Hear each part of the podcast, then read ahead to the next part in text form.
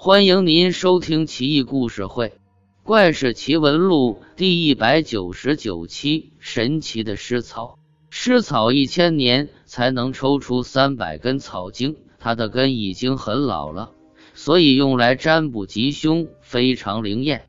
湿草末端比根部大的是最好的，也是最吉利的。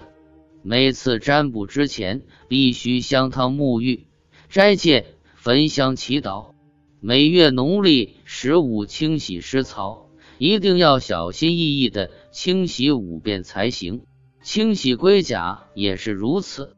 明仪卦辞上说，昔日夏朝的帝王能否成飞龙升天？他求问高陶，高陶占卜得了吉卦，而后下启占卜迁徙九鼎，后来果真迁走了。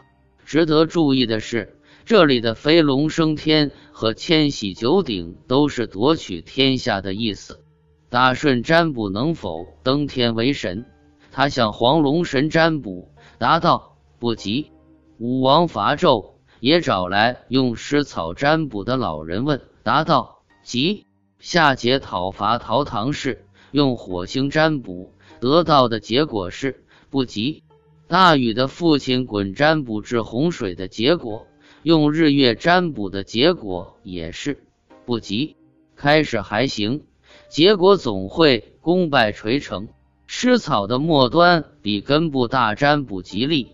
其次好的是蒿草，再次是荆条。用的时候都像湿草和龟甲一样，每月十五清洗五遍，仪式也要相同才能灵验。